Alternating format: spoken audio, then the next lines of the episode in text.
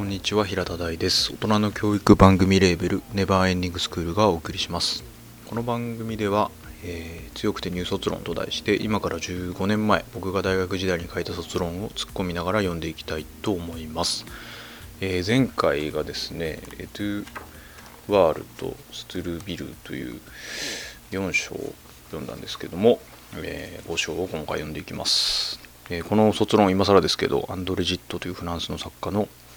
偽金作りについて、えー、僕が大学時代書いた卒論です。はい。えー、では5章はですね、ナルシスの鏡というタイトルです。読みます。えー、バンさんとの不義の子を生む決意をしたという話をローラから聞いて、新たな私生児の誕生にベルナールは弱気になる。そして自分は父親のもとに帰るべきかとローラに尋ねる。ローラは優しくいさめる、えー、ここから引用です、えー、それは私のためであの人のためではないのよ。あなたがそういう気を起こしたのは私の尊敬を得るためなのよ。ベルナールあなたがそんなものを求めていないと分かった時に初めてそれは得られるのよ。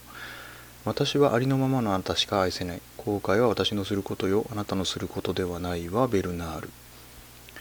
えーここから本文です。自分のためでなく相手の視線に応えるための行動とはほとんどパッサバンと同じである。えー、見つめられる事物ではなく見つめる君の眼差しにこそ重要性を宿らしめよ、えー、これがクロード・マルタン・アンドレ・ジットからの引用。これこそジットの姿勢である、えー、ここからまた引用です。本文ですね、え本文の引用。今僕にとってどのような徳が一番美しく感じられるのかと言われたら僕はためらうことなく答える。それは誠実だと。ああローラ。僕は生涯を通じてちょっとでも何かに出くわすごとに偽りのない正直な神聖な音を立てるようでありたい。僕の知っているほとんどの人は嘘の音を立てるんだ。見かけとほとんど違わない。値打ちを持つこと。そしてまた値打ち以上に見せかけたりしないこと。人々は騙そうとばかりするね。見せかけばかり気にする結果自分が一体何者だかわからなくなってしまうんだ、えここからまた本文に戻ります。ここではローラの中に自分を発見し自分の存在を確かめるエドワールに対しそうなりかけながらもその方向に抵抗するベルナールが描かれている。はい、ということで、えーと、確認ですけどローラっていうのがですね、えーとまあ、ベルナールっていうちょっとそのお父さんが自分のお父さんじゃないってことが分かって家出した少年のまあ憧れてる女性というか、えー、そのエドワールっていうそのジットをちょっとあのなんかこう表彰しているような作家のお知り合いの女性といいますか。でまあベルナールはその憧れているですね。はい。でまあそのローラに、まあ、不義の子というか、えー、私生児が生まれそうになった時に、えー、どうしようかと。心配してるけどっていう話にですね。はい。ではちょっと続きを見ます。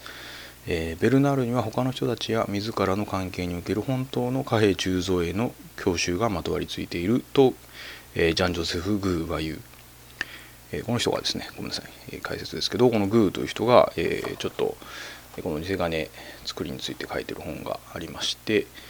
えーと、言語の金遣い文学と経済学におけるリアリズムの解体信用者っていう、まあ、その本をですねちょっと参考にしてます。はい続けます、えー、確かに彼は、えー、僕は今後どんな小さな衝撃に対しても純粋で誠実で神聖な音を発したいと思っていると自分を高価に例えている。えー、はいここで切ります、まあ、その本当の貨幣鋳造への教習、まあ、ベルナールが私生児であるということを知ったがゆえに、まあ、本当の貨幣鋳造というのはそのスタンプトっていう表現が、えー、と前の前の章とかですかね。引用されてたみたいに、えー、生まれる生まれたってことも、まあ、鋳造と同じ動詞で表現されてたりするんですけど要は私生児じゃなくて本当の関係みたいなところに、まあ、憧れをベルナールが持っていると。で神聖な音を発したいっていうのはその偽金が奏でる音ではなくて本物の貨幣が奏でる音っていうものに、えー、憧れを持っているということなんですね。はい続けます。えー、彼自身がローラ、えー、かっこエルオーラ、えー、イコール金に出会って感じたことである。同時に彼は金メッキをしたクリスタルガラスの本物のような綺麗な音のする偽金をローラの求めに応じて渡している。ちょっとまた切りますけど、えーと、ローラっていうのがまあその名前からして、えー、金なんじゃないかということですね。はい続けます。えー、彼は失われかけた父、えー、自己国家言語と再び調和を取り結ぶ。彼曰く立派な小説はもっと素直に書かれるものです。それにまずは自分の言っていることを信じなければなりません、えー、ベルナールにとっては作者の誠実さが再度書くこと全ての本質的な原理となる。ベルナールはエドワールドは違って観念よりも現実に向かうがローラと会い彼女を愛するようになるとより誠実に私的に生きるようになる。そして言葉と物との関係に対する信頼作家の魂と読者の魂との間にコミュニケーションが成立するという無双を彼はさまざまな出会いと思想の変遷を経て認めるようになる。失われた2者の間の信頼と調和をなすもの。それはまさに貨幣貨幣形式媒介形式のことではないだろうか。彼がローラに渡したのはクリスタルガラスの偽金だった。えー、グーの意見が面白いのはこのクリスタルガラスこそがジットあるいはエドワールの求めるものであるというのである、えー、ジットの若き日の象徴論芸術論の傑作ナルシス論においては、えー、現実は描き出すものではなく現実物は見せかけだけなのでそこから真実を覆い隠す外影を剥ぎ取りまさに真の形態であるガラスイコールクリスタルイコール結晶を完全にセシメントしなければならないという。えー、ここから、えー、新刊と派的な純粋小説への発想が生まれていると考えることができるしこのその意味ではリセガニ作りを書いた時点のジットもこの無双に取りつかれていたのであろうことがわかる。これについてはグーがナルシスよりより引用して示してくれている。えーとここで僕もちょっとハテナがついたんですけど新刊と派的なっていうのがよく分かんなくて、まあ、そこに、えー、私の担当教授の小林さんのハテナもシャーペンで関わってますけど、すいません、これ未だにわかんないんで、ちょっとなんでこれ入れたんだろうな。まあいいや。えー、で、次がですね、このジャン・ジョセフ・グーさんがナルシス論について引用している部分を、えー、読みます。実際ジットには断固普遍的な私的プラトニズムが存在する。だが、このエドワールの表明にもかかわらず、ジットがプラトニズムを最も強力に打ち出しているのは、偽金使いにおいてではない。えー、この点について言うなら、プラトンに対する徹底的な教習がガラスクリスタルのメタファーを介して表現されているだけに次に引くナルシス論の一節の方がより明示的であると言えるだろう。楽園は常に作り直すべきものであって遠く離れたトゥーレ、えー、トゥーレというのは古代のギリシア人ローマ人が世界の北端としていた土地。というようなところに存在するのではない。それは見かけの上にとどまっているのだ、えー、各々の事物はその存在の内的な調和を潜在的な形で保有している。それはちょうど使用の一粒一粒がそのうちに自ら結晶クリスタルの原型を保持しているのと同じことである。全てはその失われた形態を目指して力を注ぐのだ。はい。でここから本文に行きます。えー、ここでようやくはっきりするのはジットが貨幣の向こうに求めていたのは本物の金リアリズムでは決してないということだ、えー、彼はむしろナルシスと同じクリスタルガラスを求めている。いや問題は素材貨幣論の地平になく彼は貨幣形式一般の向こうにある失われた形態その存在の内的調和を求めているのだ。これはエドワールの発言でジットのものではないが多分にジットの傾向を指し示したものなのでここに引用しておこう。ということで始まります。まあちょっと一旦ここで切るんですけど、えー、つまり、えー、例えば、えー、ローラという女性に対してベルナールが、え本物差みたいなのを感じて憧れるけれども、まあ、彼女の姿勢上みたいなこともあるんですけど、まあ、彼はもともと観念的だったのが現実に向かう、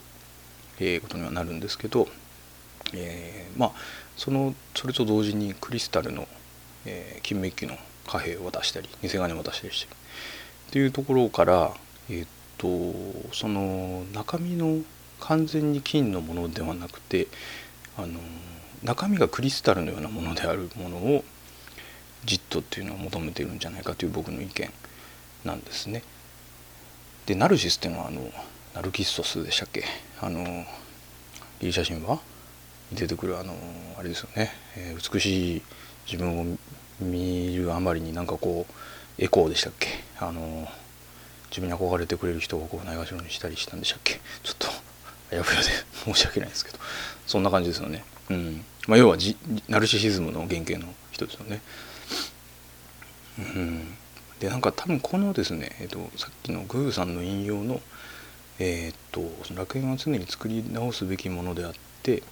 えー、遠く離れたトゥーレのようなところに存在するのではなくてで各々の事物はその存在の内的な調和を潜在的な形で保有している。で、まあ、それが仕様の結晶みたいに、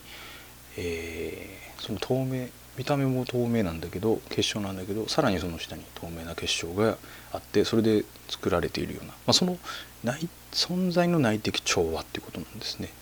それを多分じっとは求めている。その偽金に対するものとしての金イコールリアリズムとかその象徴主義に対してのリアリズムとかそういう次元の話ではなくてその存在の内的調和っていうところ、まあ、だからそれが多分誠実さにつながるようなことだと思うんですよね。その存在たらしめるような調和性みたいなところだから整合性みたいな。っていうことなんですよね。まあ、なんかこれってなんかちょっとどっちかというと分子とか原子とかの話でねこう最近「時間は存在しない」って本を読んだんですけどその量子論的な揺らぎ出来事で常に人間が生成されているというか常に一定ではないけれどもその調和みたいなもので成り立ってるっていうのはなんか結構近い話というかそういう感じがちょっと今はしてますね。うんあと今更なんですけども塩っていうところに着目したのも、えーと、ジットの「パリュード」っていう、えー、初期の作品はですね、えーと、塩田をあの耕すというか管理しているティティールっていう男を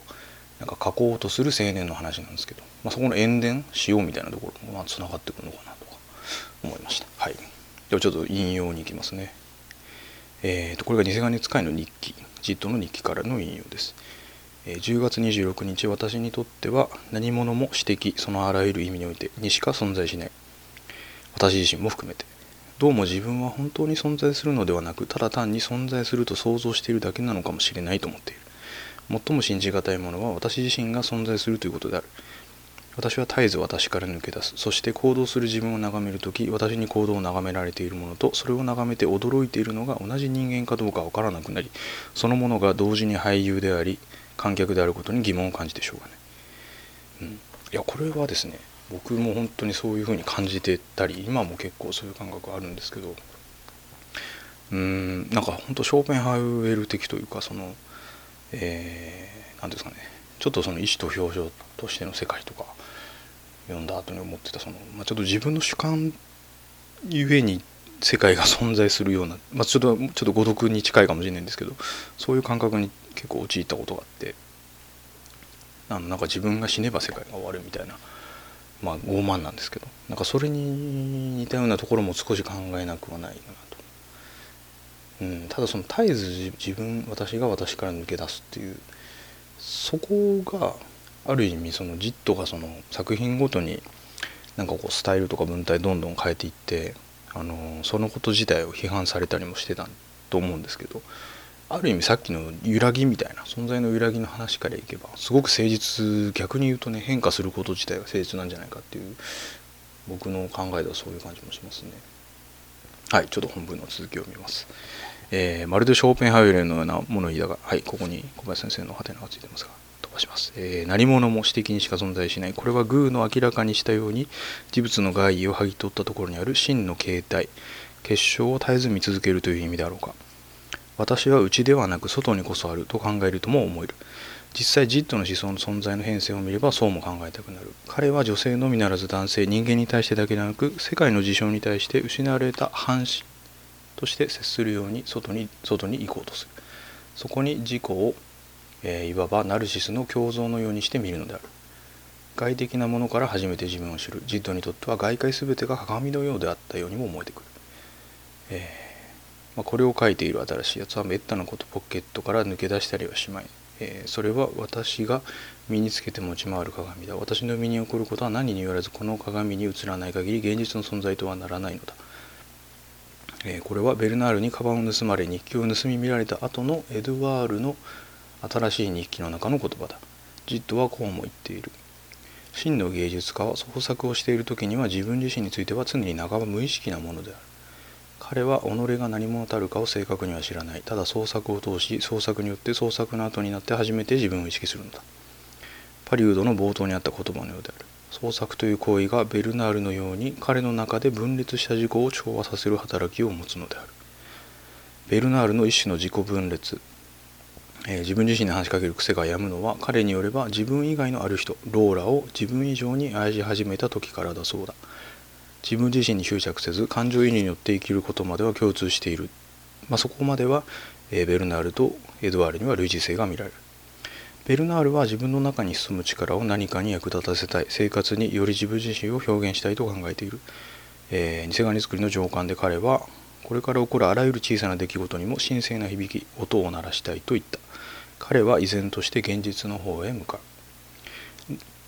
だが一方エドワールは観念の人だベルナールがカンパした通りではあるがそれゆにこそ2人は互いの類似性を知り認め合いながらも合意を結ぶには至らず作家と秘書の関係は持続されないそれにこの問題はオリビエというお互いの共通する大事な人物が絡んでいるから簡単ではない。エドワールの秘書はもともとオリビエのやるべき仕事だったということはエドワールもベルナールも分かっている。エドワールはオリビエを愛しているし、それによって自分を初めてはっきりと知覚することができる。ベルナールもオリビエを親友として愛しているが、エドワールとの関係も知っているので、結果的にこの職を引くわけである。はい、続けます、えー、またエドワールやベルナールに比べると他人を利用して言葉を操るパッサバンの鏡は事情が違う、えー、下巻で、えー、パッサバンは相手の関心を買うことに慣れているので、え彼の進化を発揮するためには目の前に我が家を迎えてくれる鏡の存在を意識することが必要だった。というふうにありますと、え他人により自分を知るというのはエドワールや、えベルナルとも一緒である。とはいえパッサバンは、えー、目的論的に相手を求めている。つまり彼は自分の意の通りに動く相手自分の望む自分の像を映してくれる鏡を求めている。そこがエドワールやベルナルとは大きく違うところだ。彼らは鏡に映った自分を見て初めて自分を知る。彼らが鏡の前に立つ姿勢は無償と言えるかもしれない。ただエドワールはやはり観念が先立ってしまうので求める像をある程度予想してしまうだから実際に現れた像に対してまた観念を求めていくのである。うん、ということで、えー、まあ、みんな鏡、まあ、自分の外界を鏡として捉えられる、まあ、これは結構僕もなんか自分のなんか考えとしてよくあったというかなんかこう人が死んだ後に残したものとかを見て人がその人を思い出してその時に初めて自分が語り作られるんじゃないかみたいな考えを持ってたことがあって、まあ、今もそういうのはあるんですけどまあ、要は自分探しとか自分の中に自分を探すっていうのは、ま、ほぼ無意味というか自分の痕跡とか周りの人に対して自分がしてきた言動とかの跳ね返りで初めて自分を認識するところがあって、まあ、それが逆に言うといわば外にドッペルゲンガー的に自分がいっぱい存在するような感覚というかだから自分が自分だと思うというよりも外まあ当たり前なんですけど周りの存在があって初めて自分が存在しうるし認識しうるという、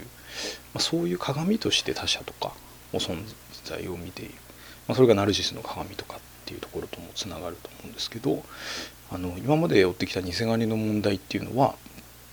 さっきグーさんの発言からも見たようになんかこう、えーと、中身が金であるとかそういう話じゃなくてもともと貨幣というのはあの成り立ちからして最初の章で見た、えーとジョン・ロー・オブ・ローリン・ストーンのあの投機的なあの仕組みで貨幣の紙幣の制度が始まったところの話というようになんかもともと本物のお金と呼ばれるものですら偽金っぽいものであると。もうそこは踏まえた上で。でじゃあそのその金のメッキの中に一体何があるのか何をみんなはその信頼しているのかっていうとその中身は透明なガラスのようなものクリスタル結晶であってでもしかするとそれはクリスタルに反射する自分を求めるために見るんじゃないかとかそ,、まあ、そのそれがいわゆる内的な調和を保つための、えー、まあ、それがそれこそがなんか結晶のこの価値だったりするという話ですね。でエドワールとベルナールはもともと観念的なんだけど、まあ、現実的にその小説の中で人と出会ったり話したりしていく上で、まあ、ちょっとその態度が違うにせよ、まあ、自分たちのその鏡に映ったところを見つめていくんだけどパッサバンっていうその、えーと、さ前の章で言ってたストゥルビルとかいうそのちょっとダダイズム的なあの偽金を発行しようとすると同時に芸術的な破壊行為もしようとする男ですけどそいつと組んでる、えーと、確かオリビエのお兄さんでしたっけ、まあ、そういう存在なんですよね。でパッサバンの場合は、まあ、自分の役に立つその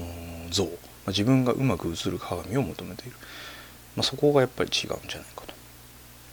という話ですね。はい、では本文を続けます。えー、貨幣も言語も芸術も全ては鏡と同じく中間者媒介者である人はそれらによって初めて自分を知ることもある。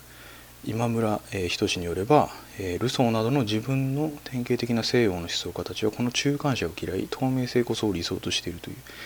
なぜならこれらは自己厳然つまり私と私の透明な関係に割り込んで邪魔をするからである。しかし、えー、まあ私が思うに、えー、先でも述べたが偽金だろうと本物であろうと対象との距離に変わりはないはずだ。言語にしろ貨幣にしろそれを所属するコミュニティの中で使う時自分と他者との関係はその言語や貨幣によって10日になる。当然それが言語なり貨幣なりの存在するゆえんであるわけだ。コミュニケーションするのに必要だから生まれたわけだ。しかし確かにこの共通ツールが理想と、えー、実際との相互を生むのは確かなわけではあるが、えー、この貨幣の、えー、距離についてジンメルが語るところによれば貨幣は対象を距離化または制度化するものである。そして距離化によって人や物とを遠ざけるだけでなく同時に結び合わせる役割も持つ媒介形式となる、えー、遠ざけによって関係化がなされる。例えば所有は対象との距離があって初めて成り立つ、えー、媒介形式は倫理とも言い換えられるかもしれないが要するに万人がそれを通して他者とコミュニケーションする手助けをする。この働きをジンベルは結晶化と表現した。ああここで結晶というのがまた出てくるんですね。はい続けます。えこの結晶クリスタルはジットのナルシスが追い求めていたもの金の幹を施された偽金のあのクリスタル結晶のガラスと同一のものだろうか。同一とは言い難いにしろおそらくナルシスの見つめる先はこの場合の結晶の先にあることは確かだ。貨幣などの媒介形式一般が人人間と物との関係を取り結ぶ前の状態つまり制度化される前の状態を、えー、言い表すとすれば、えー、それは混沌だ。無秩序で人と物との境界がない状態である。この無秩序性前に触れた、えー、悪魔というものとも言い換えられる。悪魔はどこにでも存在している。つまり表彰の表の皮を剥ぎ取ってしまったその先の透明性だ。クリスタルガラスとは混沌というデモニッシュなものなのだ、えー、つまり言語とか貨幣とかそういうコミュニケーションツール触媒というか媒介者中間者をがあるからこそ人と人とはやり取りできたり自分も自己認識ができたりするんだけどそれを剥ぎ取ってしまうと、えー、もう混沌カオスもうその制度化できないものになってしまうんじゃないかということなんですねその結晶の先にあるものという。はい、でえっ、ー、とこの後が、えー、クロード・マルタンさんの「アンドレ・ジット」っていう本からの引用です。えー、エコーがおらずナルシスだけが存在するエデンイブが作られ彼女の取り返しのつかない行為がアダムの中に新たな不安をかきたてる前のアダムだけが存在するエデン。分裂した男女両性の人間は愕然として、えー、苦悩と恐怖の涙を流し新しい、えー、性セックスの性ですねセクシャルの性。とともにほとんど愛に似た、えー、自分の半身への不安の欲望が己の中に湧き起こるのを感じた。彼は突如としてそこに姿を現した。この女性を抱きしめ再び我が物のようにしようとする。彼が求めるのは楽園を追われたこの自分自身の安心全く愛に似た存在。我が身が溶け込む分身であり彼の愛とは一体性完全性への渇望なのである、えー、これがクロード・マルタンさんの、えアンドレジットの、79ページからの引用です。で本文に戻ります、えー、ジットは例えばこれまで見てきた中でも自分は真に存在するのではなく単に存在すると想像しているのに過ぎないのだという気がするという発言をしている。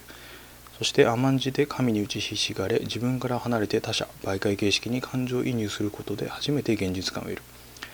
えー、見せかけだけの現実の皮を剥ぎ取り真実の形態をミントをするのはナリスナルシスでありジットではなかったか。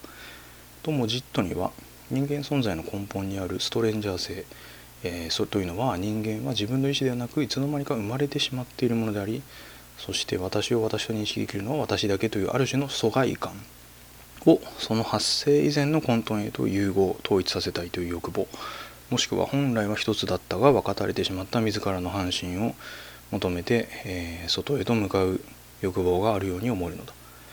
そしてそれだけ明確な倫理と混沌とを結ぶ媒介形式に執着するのは他者から見ても自分自身感じていたことだろうが何よりじっと自身が混沌とした存在であったからに他ならない。次の章ではプロテウスのように無秩序に変化するジットのイメージを見ていく。はい長かったですけどこれで終わります。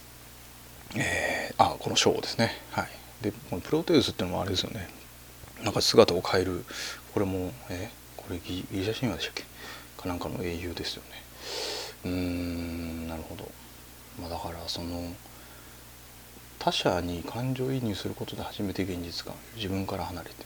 これは多分そういうことなんでしょうね。やっぱ鏡として他の人を見てたりとか。うーん。であとはやっぱりその疎外感とかうんまあ自分を自分と認識できるのは自分だけみたいなとかあとはその本来の